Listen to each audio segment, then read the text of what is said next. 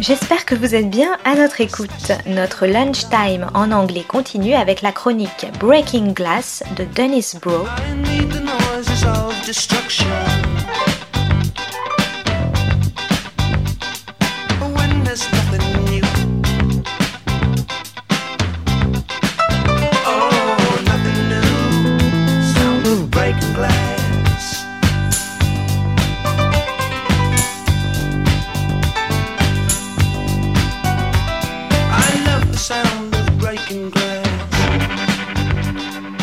Is Broke on the Global Television Beat Breaking Glass. Today's episode Semi Annual Survey of Alternative Media. Something's Rotten in NATO. As the world draws closer to nuclear war, led by the United States and cheered on by the vassal countries of the NATO alliance, even as those countries face the prospect of deindustrialization and a frozen winter, it may be time to update Winston Churchill's announcement of the Cold War in describing the role of Western media. From Barcelona on the Mediterranean to Philadelphia on the Atlantic, an iron curtain has descended across the West. Because of the impenetrability of this Iron Curtain, there is almost no anti war movement to speak of in the West. To question the war is simply forbidden. Do it, and you will end up censored and ostracized, even as it draws us all closer to Armageddon. As the European economy tanks, as in France, even bakeries close because electricity is too expensive to keep them open. As the environmental crisis worsens, to which can now be added the massive leaks from the sabotaging of the Russian pipeline, weirdly blamed on the Russians themselves. And as the developing world braces for a lack of food, energy, and fertilizer, all the result of U.S. sanctions, which, according to the alternative media site Multipolarista, 87% of the world's population do not support. Meanwhile, U.S. liberals champion the cause of a free Ukraine, while actually turning a blind eye to the constant slaughter of Ukrainians being used as cannon fodder in a useless proxy war between the U.S. and Russia that, with any will on the side of the West, could have been solved through diplomacy deafened also to the omnipresent and ever growing presence of the fascist Azov Brigade, where, as Jimmy Dore points out, video after video features its members parading with Nazi regalia and to the hardening of Zelensky's government uh, in its anti labor, anti union stance while refusing any attempt at negotiation. A word about what used to be called liberals, but which today constitute the most adamant warmongers and hawks in the West, with, for example, the German Green Party Foreign Secretary Annalena Baerbock betraying the anti nuclear origins of that party and instead calling for an unceasing war with language that would make the always bellicose Boris Johnson blush. Biden's neocons posing as right thinkers, Secretary of War or State, Antony Blinken, Ukraine coup monger Victoria Nuland, and stoker of the nuclear flame and security advisor Jake Sullivan promote a rules based order, which simply means the U.S. makes the rules and imposes its order. The order being that proposed in the mid 90s Wolfowitz Doctrine, which states that no country, business, or entity shall challenge U.S. dominance and hegemony. This self defined standard stands in sharp contrast to the actual rules based order, the UN Charter, which the U.S. has been in constant violation of in its, according to Ben Norton, 251 interventions since 1991, after the demise of its challenger, the Soviet Union. It's a sad state of affairs in the West, and the effect of this Iron Curtain that the voices of peace and reason are the war criminal Henry Kissinger, the con man Donald Trump, and the Ponzi scheme crackpot Elon Musk. Liberal is no longer a term which accurately describes this group, sanctimoniously hiding behind the patina of human rights, which has been converted into, as George Galloway's guest UN scholar and diplomat Alfred de Zayas terms it, the business of human rights. These so called liberals have supported all these interventions, in fact, never met a war or an incursion that furthered the empire's quest for raw materials they didn't like. More accurate contemporary moniker for this group is imperial neoliberals. That is, on the foreign front, cheering on invasions, and on the domestic, occasionally giving lip service to improving the main question of the time in the U.S. income inequality, while actually doing nothing about that continually accelerating disparity except blaming the symptom, the popularity of Donald Trump. That is, upper and upper middle class elites benefiting from this prolonged attack on working and now middle class people while coyly claiming to support them. Three weeks before the midterm elections, Democrats had to be reminded that voters were hurting and less able to afford food, energy, and shelter. While the solution Republicans proposed, giving bigger tax breaks to the rich, would exacerbate, not solve, the problem. A superb example of the Iron Curtain was the disparity between the visual and verbal ending of Biden's speech at the September opening of the General Assembly of the UN. As Biden stumbled hopelessly and helplessly across the stage in danger of teetering off it, a British voice, representing that country's role as U.S. lapdog, extolled the warlike and aggressive speech Biden had just read from a teleprompter. Mr. President, thank you. At the end of such a momentous event, the word thank you seems kind of inadequate for all the millions whose lives will be saved and for all those whose lives will be transformed. Thank you. This disconnect between the propaganda machine and reality couldn't better represent the power and vacuity of the Western media, not only cut off from reality, but from the rest of the world as well. An apt illustration of a failing and feeble empire, what Noam Chomsky, an Indian journalist and developing world historian Vijay Prashad call in their new book, The Fragile Empire propped up by the screeching voiceover of a media whose job it is to proclaim that all is well. All that was covered of the General Assembly opening in the New York Times, CNN, MSNBC, etc., was Biden's speech, moderate and tempered, and the Russian and Iranian speeches, rabble rousing and belligerent. The truth, though, is that much closer to the majority was that of the Indonesian Minister for Foreign Affairs, Retno Marsudi, who urged, in the face of the pandemic, a collapsing economy and global warming, peace and an end to war. The majority view was never represented in the imperial media. The media blackout is so complete, and the defunding and censoring of actual alternative media so thorough that the very nature of alternative media has now changed. Just two years ago, when this survey was last published, it was still possible to speak of progressive media. Now, most of that media has simply collapsed into the hardly dissenting and not very left wing of the Democratic Party, simply echoing mainstream views while often seeing as its mission to hold the line against actually dissenting opinions in what remains of an independent media. In the face of this collapse, then, it is important to highlight the often underfunded and mostly viewer sponsored media that maintains a critical view in face of the Maginot Line, which states that anything short of gun ho acceptance of the escalation of the U.S. NATO proxy war, both in the Ukraine and the coming war in China, is traitorous. With that in mind, here are five sites that continue the battle in these bleak times and that have not surrendered their values for whatever institutional funding or scraps from the imperial table might be available available. The mother of all talk shows with George Galloway.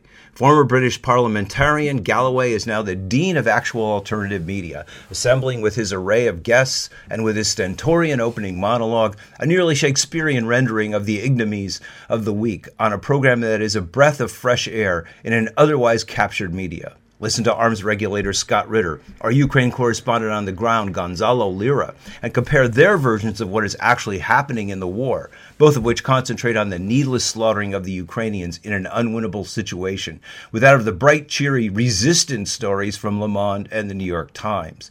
The difference is eye opening, and the gap needs to be accounted for. Galloway continues to be the doyen of current actually resistant media. A shout out also to the always on point Garland Nixon, whose no holds barred take on the lunacy among the corruption of Washington politicians is stellar the Socialist Program with Brian Becker. Becker's analysis, crisp and on target, of both the wider implications of this new global war and his historical understanding of the successes and failures of the Russian and Chinese revolutions, is extraordinary. His thoughtful recapping of the history of the current Ukrainian conflict, its origin, in the U.S. sanctioned coup in 2014 and the subsequent killing of over 14,000 Russian speaking inhabitants of the Donbass, as well as his and frequent guest Eugene Puryear's accounting of the broken promises concerning NATO advancement to the east, constantly give the lie to the rules based order, as do infrequent appearances by the aforementioned Vijay Prashad. Nothing short of miraculous is his six part series with Chinese history scholar Ken Hammond on the twists and turns of that revolutionary government's foreign policy, now updated with the analysis of Dongsheng News' Tings Chak's, recounting of how China has gone from one of the poorest countries on earth to now having a life expectancy for its citizens that exceeds that of the U.S a must for anyone wishing to have a more full bodied take on the U.S. China conflict and the motor driving it, a topic of a recent episode with economist Richard Wolff, a regular guest, who explained that a possible effect of the decoupling of the U.S. and China which supplies cheap goods to the American market, might be more deleterious for the American working class than even the effects of the current inflationary spiral, itself the result, as he explained, of a greedy raising of prices by U.S. capitalists. Multipolarista with Ben Norton. Journalist Norton split with the Gray Zone, which does mostly investigative reporting, to instead provide a more global perspective on the dawning multipolar world.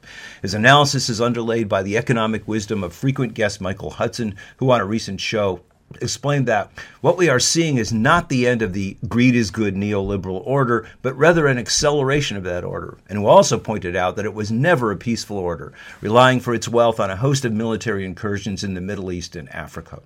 Norton's multi part series with political scientist and historian Aaron Good, author of American Exception Empire and the Deep State, is a thoroughgoing examination of the dark, undemocratic forces that have always vied for contention within American democracy and which are now in ascendance utterly calling the shots in the face of two consecutive presidents, one a con man who could be blackmailed, and the other a now feeble minded shell of a man who was in touch with the deepest and darkest forces of American politics and the American state from his long history of racist remarks almost the moment he became Senator Credit Card from the corporate tax haven of Delaware.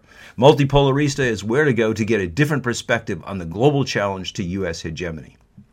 A Jimmy, the Jimmy Dore Show. Dore, as he loves to point out, a comedian operating out of his basement in LA, is the funniest and wickedest commentator on American politics and especially on the corruption of the Democratic Party.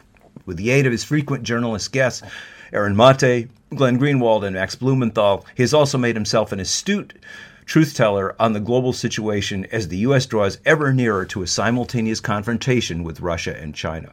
A special part of the show are the calls from impressionist Mike McRae, whose spot on renderings of Hollywood illuminati, such as Al Pacino, Harrison Ford, Vince Vaughn, and Brad Pitt, hilariously call attention to the vacuousness and promotional self serving behind entertainment business trendsetters and do gooders.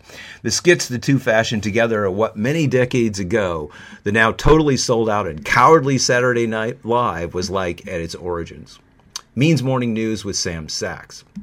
This is another show where budget cuts, as more truthful alternative media is defunded, have hurt. The show lost its co host and is not as strong with a single voice, as well as airtime being cut, and now relying for much of its reporting on scanning the internet. Still, it is the place to go for union and working class news and updates, even featuring a section titled This Week in Working Class History more appropriate than ever. In these times when U.S. oligarchs are lionized while those from around the world are demonized is a segment naming the Rich Dick of the Week, an honor recently won by landlords in general as rents become unaffordable and the former American dream of owning a house unthinkable, and won another week by Chipotle CEO Brian Niccol, who on owner friendly CNN called a union of his own workers, which he attempted to halt a third party interceding between our restaurant teams and our company and who beat out Apple's Tim Cook for also engaging in a similar campaign of union busting. As the world prepares yet another climate summit and the UN calls this last year of global war a wasted year in halting the effects, the New York Times weighed in with an article where its climate expert David Wallace Wells proclaimed the world instead on the brink of heading toward a less apocalyptic future. The Times may refuse to capitalize it, but there's only one apocalypse or end of the world. As the Times style sheet would say, it's like saying less unique. But it does the job of softening the blow and letting us all live with the effects of not confronting the ever expanding profits of the fossil fuel companies, suggesting that the ship of state may be able to totter on the edge for a few more years before tipping over the falls into total collapse. The reason for the Times' exuberance may be found in the same edition, where a German analyst admits that the West is providing just enough weaponry for Ukraine, quote, to survive so that Russia should not win, but also not lose.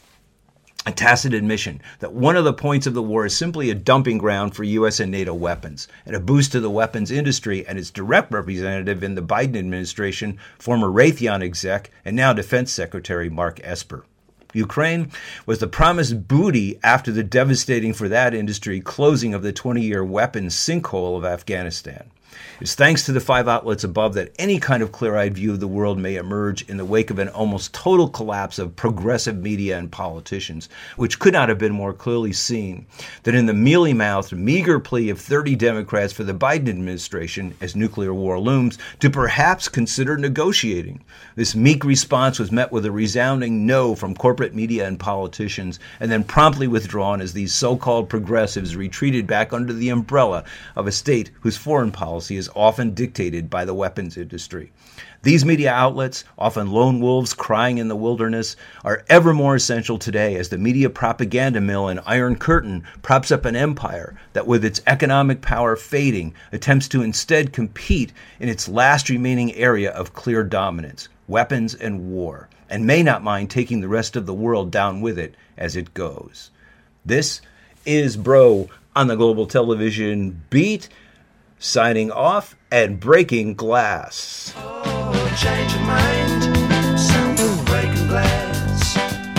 Dennis Broe is the author of Film Noir, American Workers and Postwar Hollywood, Class Crime and International Film Noir, and Maverick or How the West Was Lost. His current book is Hyper-Industrialism and Television Seriality, The End of Leisure and the Birth of the Binge. C'était Breaking Glass de Dennis Bro sur Art District. Très bonne suite de nos programmes, jazzistiques et artistiques, à notre écoute.